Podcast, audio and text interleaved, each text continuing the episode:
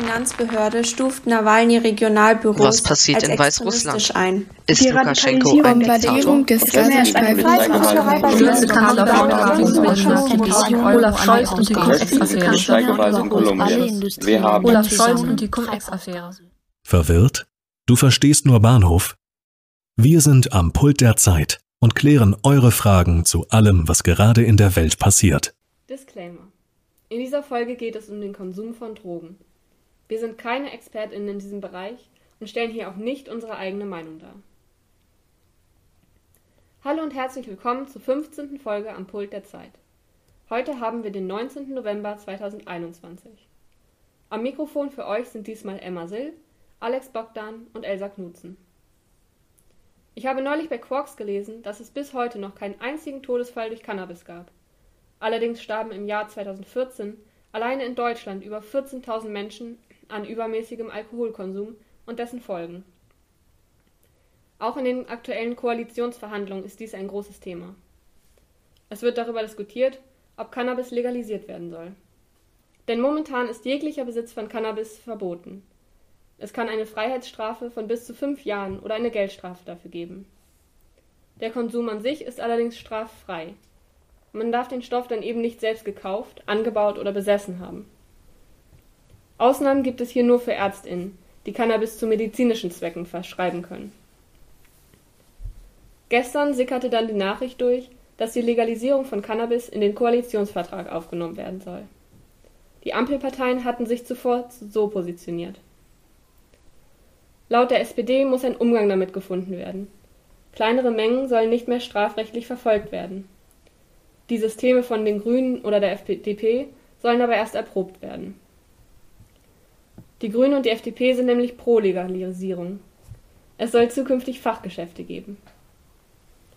Doch wie kommt man überhaupt auf die Idee, Cannabis zu legalisieren? Also erstmal gibt es schon viele Vorbilder in anderen Ländern, zum Beispiel in den Niederlanden. Es entstanden neue Arbeitsplätze durch Verkaufsstellen und es gab zusätzliche Steuereinnahmen, welche sinnvoll genutzt werden können. Zudem gab es einen wirtschaftlichen Aufschwung durch den neuen Sektor, welcher voraussichtlich sehr erfolgreich werden wird.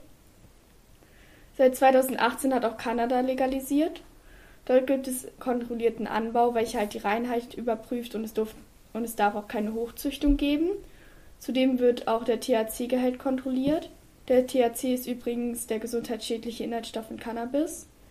Und an diesem Beispiel kann man auch einfach sehen, dass es wirklich funktionieren kann. Jetzt gibt es ja einmal den physischen Aspekt. Was passiert denn im Körper, wenn man Cannabis konsumiert? Der Konsum von Cannabis kann zu schweren körperlichen Schäden führen. Zum Beispiel erhöht der Cannabiskonsum das Risiko, an Lungenkrebs zu erkranken. Außerdem kann man sich, wenn man Cannabis konsumiert, sch schlechter konzentrieren. Cannabiskonsum führt aber auch zu psychischen Problemen wie Angst und man wird paranoid. Gerade bei Jugendlichen fördert es Psychosen. Ja, okay, aber aus medizinischer Perspektive kann es auch positiv sein.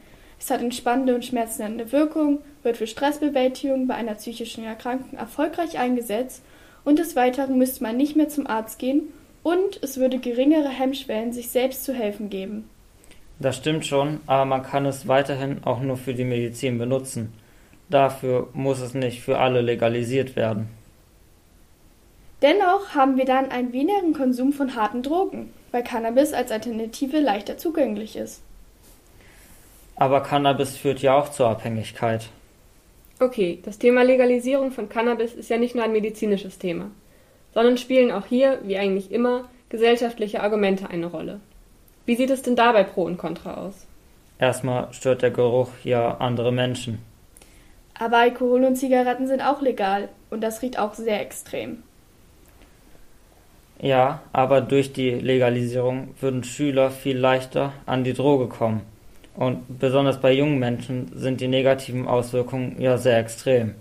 Aber es ist sehr wichtig, dass es mehr Aufklärung gibt. Und wenn Cannabis legalisiert werden würde, würde es diese geben. Und somit dieses Tabu über Stoffe und Drogen zu reden einfach brechen. Viele Menschen sind gerade davon angezogen, dass es illegal ist.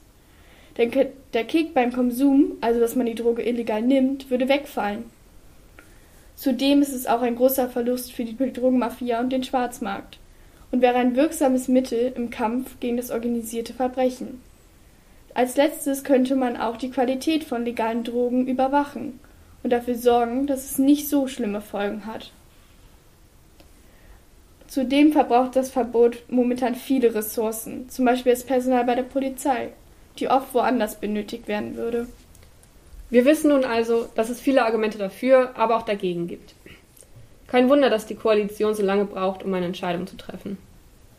Jetzt liegt es an euch, sich ein eigenes Urteil zu bilden. Wie steht ihr dazu? An dieser Folge beteiligt waren Alex Bogdan, Ben Reinken, Janne Zanz, Janis Dreger, Jonas Angerer, Emma Sill, Amelie Fox, Jan Wiczurek, Elsa Knutzen, Jost Christiansen, Nikolas Reimers, Alexander Bojanow, Simon Henschel und die Nachbearbeitung hat Florian Schwieche übernommen. Vielen Dank.